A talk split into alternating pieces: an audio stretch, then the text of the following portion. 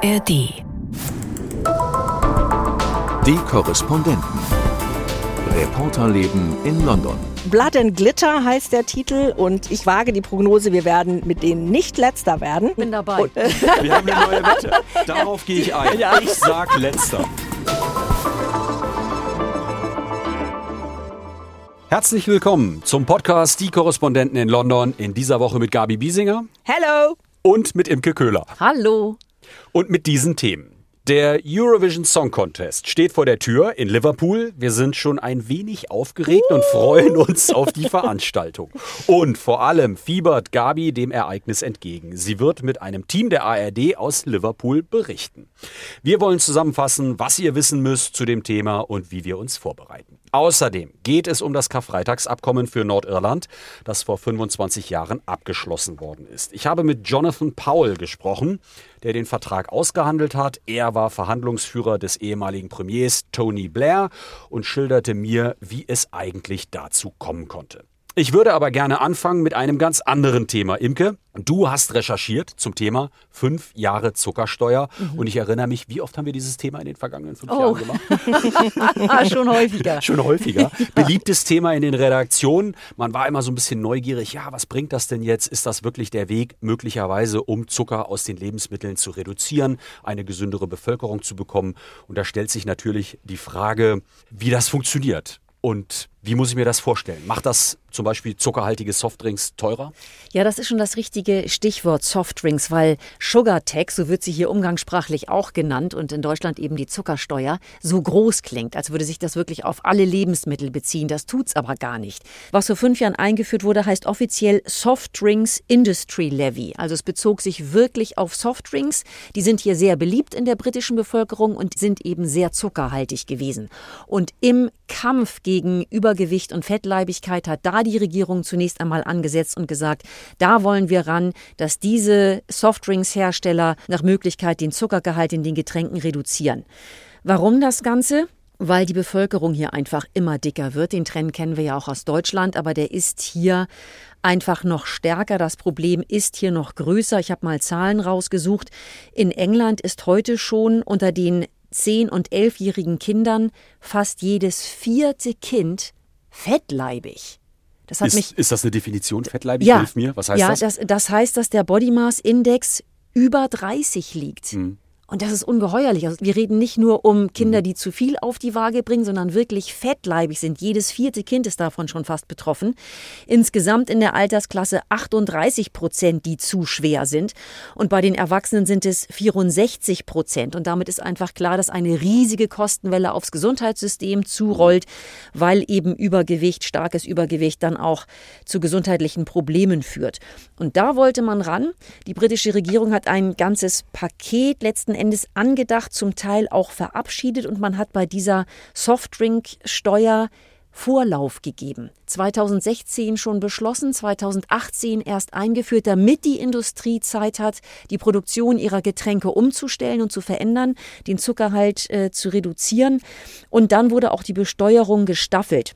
Es sieht also so aus, wer sich für die Zahlen interessiert, ab 5 Gramm Zucker pro 100 Millilitern beträgt die Steuer 18 Pence pro Liter und ab 8 Gramm Zucker auf 100 Milliliter gerechnet, dann 24 Pence pro Liter. Und im Supermarkt sieht man das auch. Wenn man mhm. sich die klassische Coca-Cola anguckt mit sehr viel Zucker, dann ist die um einiges teurer als Coke Diet oder Coke Zero.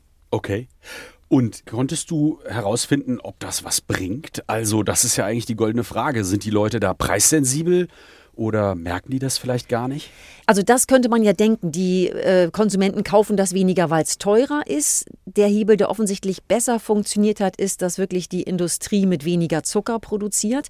Ich habe mit der Action on Sugar Vereinigung gesprochen. Es ist ein Bündnis von Ärzten und Wissenschaftlern, die immer wieder warnen und immer wieder darauf hinweisen, wie problematisch ein zu hoher Zuckerkonsum ist und die Regierung drängen wollen, wirklich mehr zu machen, mehr zu tun in dem Bereich. Und dieses Bündnis sagt, das ist sehr erfolgreich gewesen, weil eben die Industrie diesen Druck hat und natürlich die Steuer vermeiden wollte, dass da schon einiges passiert ist. Und es gibt auch Studien inzwischen. Eine habe ich gesehen, unter anderem von der Cambridge University.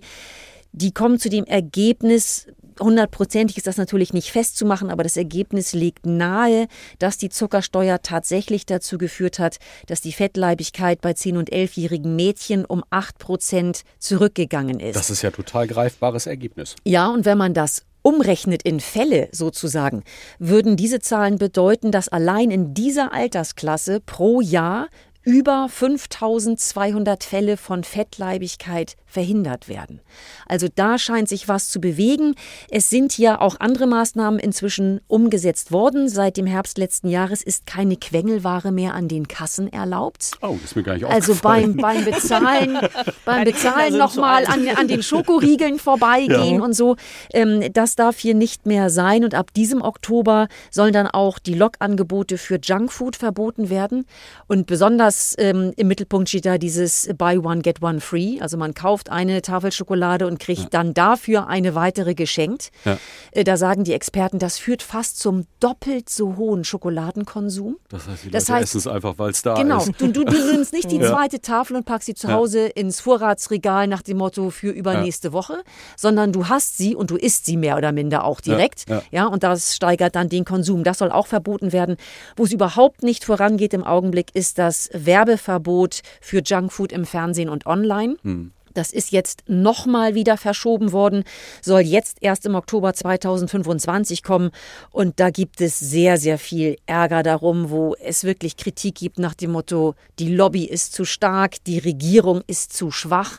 Und das, was hier immer wieder diskutiert wird, ist der sogenannte Nanny State. Die mhm. Konservativen haben einfach ganz große Angst, dass ihnen Bevormundung vorgeworfen werden könnte. Ja. Und ich finde, das haben wir auch in der Corona-Pandemie gesehen. Also dieser mhm. Staat, diese Regierung will auf keinen Fall in den Ruf geraten, zu bevormunden. Das ist ja auch ein ganz dann, beliebtes Motiv in der deutschen Politik, ja, was immer genau. wieder kommt. Ne? Tut dann ja. aber eben möglicherweise auch nicht das, was wirklich sinnvoll wäre und der Bevölkerung letzten Endes äh, gut tun würde. Und ja, wie gesagt, man muss einfach beobachten, wo sich dieses Land hin entwickelt. Aber der große Trend ist eben, wie gesagt, und damit ist ja Großbritannien nicht allein, wir essen immer mehr, essen sehr viel Ungesundes und werden unterm Strich dicker. Gestern hatte ich gesehen im Großraum unten, da stand Schokolade und da stand Möhren daneben, ungeschält. Ich habe mich nicht richtig getraut zuzugreifen. das war die Offensive hier im Haus. Da standen auf einmal Möhren und ich konnte nicht herausfinden, wer die da hingestellt hat. Fazit, können wir was lernen in Deutschland? Also die Zuckersteuer hat was gebracht, aber es ist auch klar, es kann nur Teil eines größeren Pakets sein. Und es ist aber richtig, zumindest über Initiativen nachzudenken. Also natürlich hast du, wenn du dir wirklich das Thema anschaust, ein ganz großes Themenfeld. Man weiß auch, dass dieser Griff zu süßen Sachen, zu wirklich ungesunder Nahrung, besonders in den sozial benachteiligten Stadtteilen, groß ist und größer als anderswo. Und da merkst du schon, da macht sich ein völlig anderes Themenfeld auf. Also um das in Gänze anzugehen, müsste, glaube ich, ganz, ganz viel passieren. Aber wenn man jetzt nur auf die Sugar Tax schaut, die in Deutschland ja immer wieder für Interesse sorgt und wo der Blick hier immer wieder auf die Insel geht, muss man sagen, ja, hat offensichtlich was gebracht. Ich kann an dieser Stelle sagen, Imke, ich habe die Diät-Cola-Vorräte im Kühlschrank aufgestockt. Wir haben hier nämlich eine ja. Diät-Cola. Oh Gottes, jetzt wird hier aber aus dem Nähkästchen geplaudert. Und äh, vielleicht schwenken wir dann einfach mal zum nächsten Thema und äh, machen weiter mit dir. Christoph, du warst ja ein äh, paar Tage in Nordirland unterwegs, in Belfast und hast recherchiert zum Thema 25 Jahre Karfreitagsabkommen. Und ich glaube, es ist am besten, besten, du erklärst nochmal, was ist denn das nochmal genau für ein Abkommen? Ja, diese Vereinbarung ist benannt nach dem Tag, an dem das Abkommen geschlossen wurde und ermöglichte den Frieden in Nordirland, beendete die Bombenanschläge, die Attentate, den Terror in den Jahrzehnten davor, in denen über 3500 Personen getötet und ja auch Tausende verletzt wurden. Und ich habe dazu recherchiert in Nordirland. Ich wollte wissen, wie das Leben jetzt dort ist. Was hat sich geändert? Wie hat sich die Gesellschaft verändert? Wie ist das politische Leben dort? Und habe dazu aber mit vielen Leuten gesprochen und eine lange Reportage produziert. Lief im RBB, im Deutschlandfunk, aber auch auf NDR Info findet ihr, finden Sie dort auf der Homepage. Und dieses Abkommen verhandelten die Regierungschefs von Großbritannien, Tony Blair, von Irland, damals Bertie Ahern, und die Vertreter von Sinn Fein und der DUP, also den beiden bedeutenden politischen Kräften, die für einen Zusammenschluss mit der Republik Irland eintreten oder aber eben für den Verbleib im Vereinigten Königreich. Ja, und du hast bei deiner Recherche ja vor allem versucht rauszuarbeiten, wo Nordirland heute steht. Hast, wie du schon gesagt hast, mit vielen Menschen gesprochen und eben auch aus Vereinen, die über die Gemeinschaftsgrenzen hinweg zusammenarbeiten, mit einem Pastor, der diese Peace Walls, diese sogenannten Friedensmauern, was ja auch ein absurder Begriff ist, in Belfast endlich abreißen möchte und auch mit denen, die damals das Abkommen verhandelt haben. Genau, das ist richtig. Ich habe mit Jonathan Powell gesprochen. Der war Stabschef von Tony Blair, ein wichtiger Berater in der Downing Street Number 10. Und vor allem war er die Person, die damals maßgeblich die Verhandlungen geführt hat nach 1997, also nachdem Tony Blair ins Amt gewählt worden war. Und ich habe mit ihm ein längeres Interview geführt und habe einen Teil dieses Interviews mitgebracht, übersetzt und dachte, wir hören mal rein. Zunächst habe ich ihn gefragt, wie kam es dazu, dass Blair sich dieses Themas angenommen hat. So he was really determined to make uh, Tony Blair wollte vom Beginn seiner Amtszeit an seinen Einfluss nutzen und ein Friedensabkommen erreichen.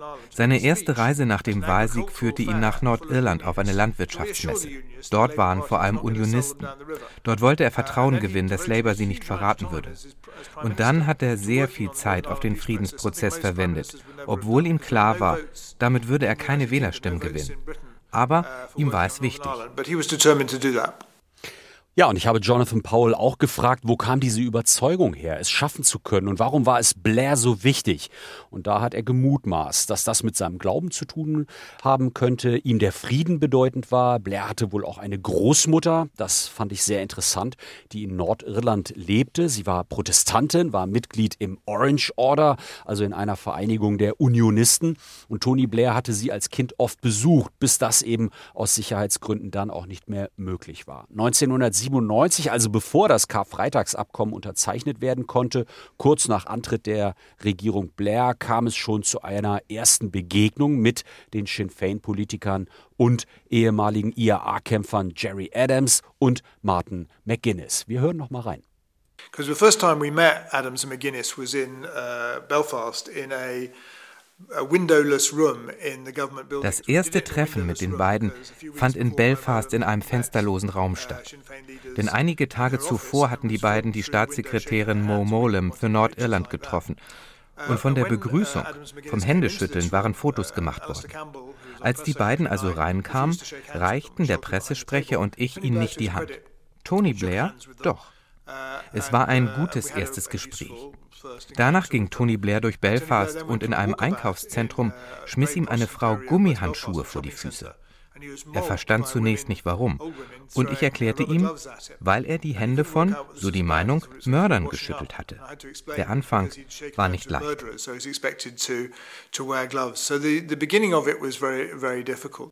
Ja, das hört man hier. Ähm, die Beteiligten, die mussten wirklich über große Vorbehalte erstmal hinweggehen, Zugeständnisse machen. Das war wirklich harte Arbeit.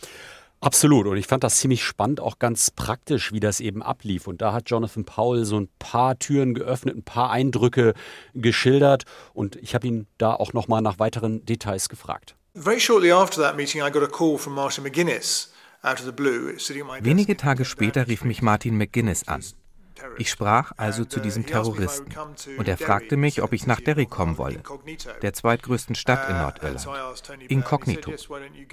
Dann bin ich dort also hingeflogen, nahm ein Taxi und fand mich an einer Straßenecke wieder, wie eine Figur aus einem John le Carré-Roman. Dann kamen zwei Typen mit rasierten Schädeln, sagten, Martin hat uns gesendet und schubsten mich in ein Auto.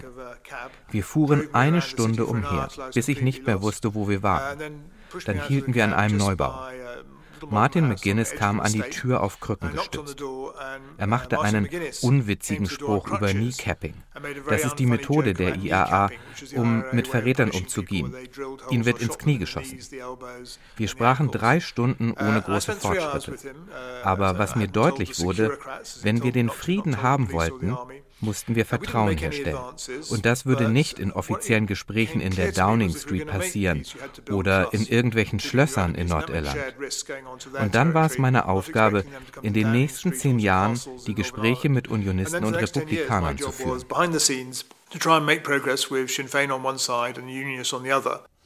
Jetzt mag der eine oder andere, die eine oder die andere aufhorchen. Wieso zehn Jahre? Das Friedensabkommen wurde doch 1998 unterzeichnet. Ja, stimmt. Aber damals wurden viele wichtige Fragen ausgeklammert. Entmilitarisierung, Freilassung von Gefangenen, Aufbau einer neuen Polizeistruktur in Nordirland.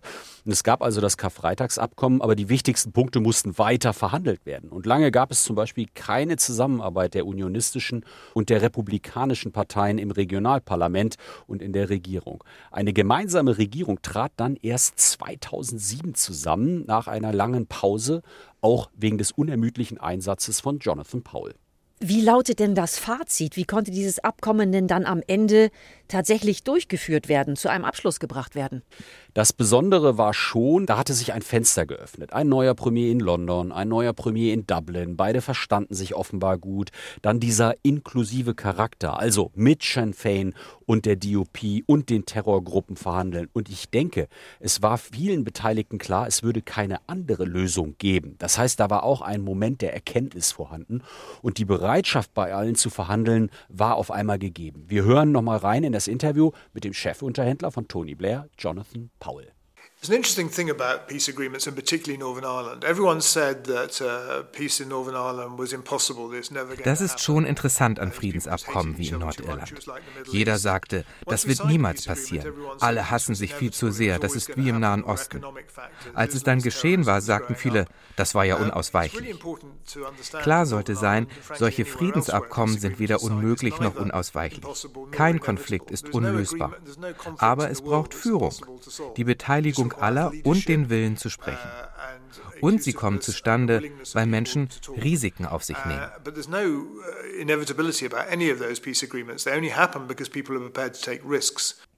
Diesen letzten Punkt, äh, in dem Paul vom Risiko spricht, den fand ich ganz spannend, weil er nochmal unterstreicht, Blair konnte eigentlich kaum was gewinnen mit dem Abkommen. Vor ihm waren drei Versuche, ein Abkommen auszuhandeln, gescheitert. Und selbst bei einem Erfolg würde sich der Erfolg nicht in Wählerstimmen auszahlen, manifestieren. Das heißt, für mich ganz persönlich ist das eine besondere Beobachtung. Politiker, die selbstlos sich einsetzen, ich spitze jetzt mal ein bisschen zu, die Welt besser zu machen, das gibt es und das ist dann auch schon mal einen genaueren Blick und Anerkennung wert. Vielleicht zum Abschluss, Jonathan Powell arbeitet heute noch als Berater. Er hat in vielen Friedensprozessen moderiert, beispielsweise in Kolumbien, obwohl er nach seiner Zeit in der Regierung Blair gesagt hat, das reicht, keine Friedensverhandlungen mehr. Ja, es zog ihn dann doch irgendwie weiter in die Politik hinein. Ja, ich hatte es ja versprochen, wir müssen reden auch noch über den ESC, den Eurovision Song Contest. Gabi, was machen die Vorbereitungen? Ja, also wir haben ja jetzt eine Reihe von Großereignissen, die auf uns zurollen. Da haben wir einmal die Krönung am 6. Mai und äh, ganz praktischerweise hat man dann den Eurovision Song Contest auf das Wochenende danach gelegt. Das ist nicht nur für uns hier im Studio eine gewisse Herausforderung, sondern auch für die BBC, die auch zwei riesengroße Ereignisse hat, die sie in kürzester Zeit in zwei unterschiedlichen Städten covern muss. Und ähm, bei uns ist es so, dass aus unserem Studio äh, jemand die Poolleitung des äh, Berichterstattungspools übernimmt und das bin in diesem Falle ich. Und wir sind ein Team. Äh, wir haben schon diverse Schalten gehabt, äh, um erste Absprachen zu treffen. Das besteht aus Reportern, die aus verschiedenen Häusern in der ARD entsandt werden. Wir haben einen Kollegen dabei äh, vom Norddeutschen Rundfunk NDR 2, André Schünke, der ist eigentlich jedes Jahr dabei, sehr erfahren. Dann haben wir einen Kollegen vom SWR, Dave Jörg, und eine Kollegin vom HR, Anna Meyer. Und äh, dann kommen dazu noch eine Assistentin, die uns unterstützt und ein Techniker, der uns unterstützt. Und wir haben ich hoffe, schon mal. Die Bildzeitung hat mitgezählt. Ja, ja, genau. Also ähm, Ja, aber wir haben auch mal das Programm aufgestellt, das läuft ja auch länger als eine Woche. Es fängt ja schon genau. mit Halbfinalen und Vorausscheidungen an. Und äh, der Kollege, der immer dabei ist, hat uns schon gesagt, ihr müsst nicht damit rechnen, dass ihr in der Woche mal schlafen könnt, weil ja, ähm, ja abends immer die Wettbewerbe sind, äh, fängt an mit Proben, dann mit den Ausscheidungswettbewerben und dann sitzt man morgens äh, von sechs bis neun immer in diesen sogenannten Frühkorridoren und berichtet den ARD-Programmen, was passiert ist. Und äh, die die Kollegen haben gestern in einer Schalte auch äh, mit Bestürzung zur Kenntnis genommen, dass wir eine Stunde Zeitverschiebung nach mhm. Großbritannien haben, sodass sie in Wirklichkeit um 5 Uhr Ortszeit ja. in ihrem Frühkorridor sitzen. Wir. Ja. wir kennen das ja, aber das äh, wurde dort. Die Kaffeemaschine muss dann ein bisschen früher ja. werden. wurde da nicht nur mit Begeisterung aufgenommen. Und ähm, ja, was da alles auch an Planung dranhängt. Also der NDR ist ja gleichzeitig auch äh, der Veranstalter für Deutschland, äh, dass das in Deutschland ausgestrahlt wird und betreut ja auch unseren deutschen Act, Lord of the Lost, äh, eine Heavy Band, äh, Blood and Glitter heißt der Titel. Und ich wage die Prognose, wir werden mit denen nicht letzter werden. Bin dabei. Und Unterstütze ich. Mit denen werden wir nicht letzter, ja, das glaube ich auch. Wir haben gesehen in den vergangenen Jahren, dass dieses Format ankommt, europaweit. Wir haben eine neue Wette. Wir haben eine neue Wette. Darauf gehe ich ein. Ja. Ich sag letzter. Ach, come on. Das ist jetzt schon verloren. Das einfach, nur, Tasche. Ja. einfach nur, weil es Spaß Alles klar. Macht. Und der Wetteinsatz? Na, jetzt aber. Ich glaube, bei einer Heavyband, was nimmt man? Eine nee, Kiste Bier, nee, oder? Äh, ESC ist eigentlich Käse-IG. Kiste Bier ist okay. Heavyband, ja. Kiste ja. Bier. Mhm, gut. gut. Ja.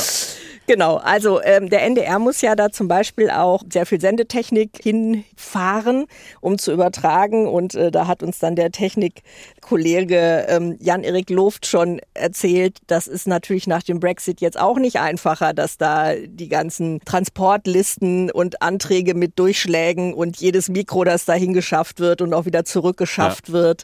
Also das ist auch nochmal eine extra Herausforderung. Und ähm, was aber ganz gut zu sein scheint in der Stadt, die einzelnen Locations, da gibt es ja die Veranstaltungshalle, daneben gibt es dann auch noch so eine Partyzone, ein Euro Village, wo 15.000 Leute dann äh, feiern sollen in dieser ESC-Woche und äh, dann werden zum Public Viewing noch 30.000 Menschen erwartet in Liverpool. Also das wird eine große Partystadt.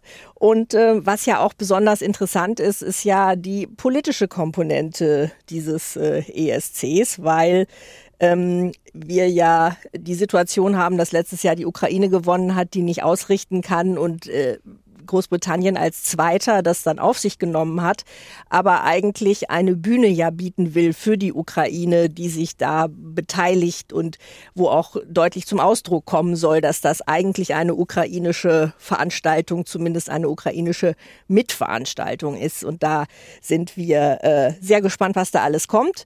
Kleiner Schlenker vielleicht noch, der britische Beitrag äh, zum ESC hat schon für Aufruhr und Aufsehen gesorgt. Das ist eine junge Sängerin, Sängerin namens May Muller, die einen äh, Song geschrieben hat, der heißt I Wrote a Song. Also ich habe einen Song geschrieben. äh, der äh, schwimmt im Moment auch in den Top 40 hier rum. Aber ähm, dann haben natürlich äh, entsprechende Zeitungen mal den Social Media Account von May Muller äh, durchforstet und haben gefunden, dass sie mal dafür geworben hat, dass man Labour wählen sollte, dass sie mal geschrieben hat, ich hasse dieses Land, äh, als es einen äh, Streit um Schulspeisungen und Bezahlung für Krankenschwestern ging. Und ähm, jetzt wird die Frage gestellt, wie konnte denn diese BBC eine Boris Johnson hassende, linksgerichtete Sängerin für den Eurovision Song Contest auswählen. Und es werden jetzt sogar da in dem Artikel Ukrainer, Ukrainerinnen zitiert. Äh, die ja, wie wir wissen, große Fans von Boris Johnson sind, der sich ja sehr für die Unterstützung der Ukraine eingesetzt hat und da als großer Held gilt, für den man sogar ein eigenes Gebäck kreiert hat, das in ukrainischen Bäckereien verkauft wird. Und die sagen auch, also das finden wir nicht gut, dass das eine Frau ist, die damals, als Boris Johnson mit Corona in der Klinik lag, geschrieben hat wie I'm not sorry for him, also er tut mir nicht leid. Das finden wir nicht gut, dass so eine Frau da auftritt. Also, wir haben eine kleine politische Debatte schon wieder im Vorfeld. Die muss es ja geben. Und sind gespannt, wie das alles so weitergeht. Wow, ja. Da freue ich mich schon auf die Berichterstattung, die ja so weit über das äh, Normale hinausgehen wird, bis ins Politische hinein. Ach klar, und natürlich sind wir gespannt ein bisschen auf Liverpool und die Stimmung und äh, ja, viele, viele Hörfunkprogramme der ARD, die da gerne dabei sind und für die wir dann berichten. Das war's schon wieder. Am äh, Mikrofon verabschieden sich Imke Köhler, Gabi Biesinger und Christoph Brössel. Tschüss. Tschüss. Die Korrespondenten. Reporterleben in London. Der Großbritannien-Podcast von NDR Info. Hallo, ich bin Arne Schulz, Host des NDR-Podcasts Mission Klima. In unserer neuen Folge schauen wir auf den Ausbau der Windkraft. Der soll ja massiv beschleunigt werden. Und für viele Menschen auf dem Land heißt das, dass sich ihre Heimat zum Teil drastisch verändert. Wir haben ein kleines Dorf in Niedersachsen besucht, wo die Menschen sich damit ganz schön schwer getan haben. Seit neuestem gibt's dort jetzt drei große Windräder, aber wichtig war den Menschen, dass davon dann auch möglichst alle im Dorf profitieren. Die Lösung ein Förderverein, der schon vor dem Start der Windräder einiges finanziert hat, von der Kita über den Friedhof bis zur Kirche. Und das Modell mit dem Verein, das könnte jetzt sogar Schule machen. Warum, erzählen wir in der neuen Folge unseres Podcasts Mission Klima Lösungen für die Krise. Zu finden in der ARD Audiothek.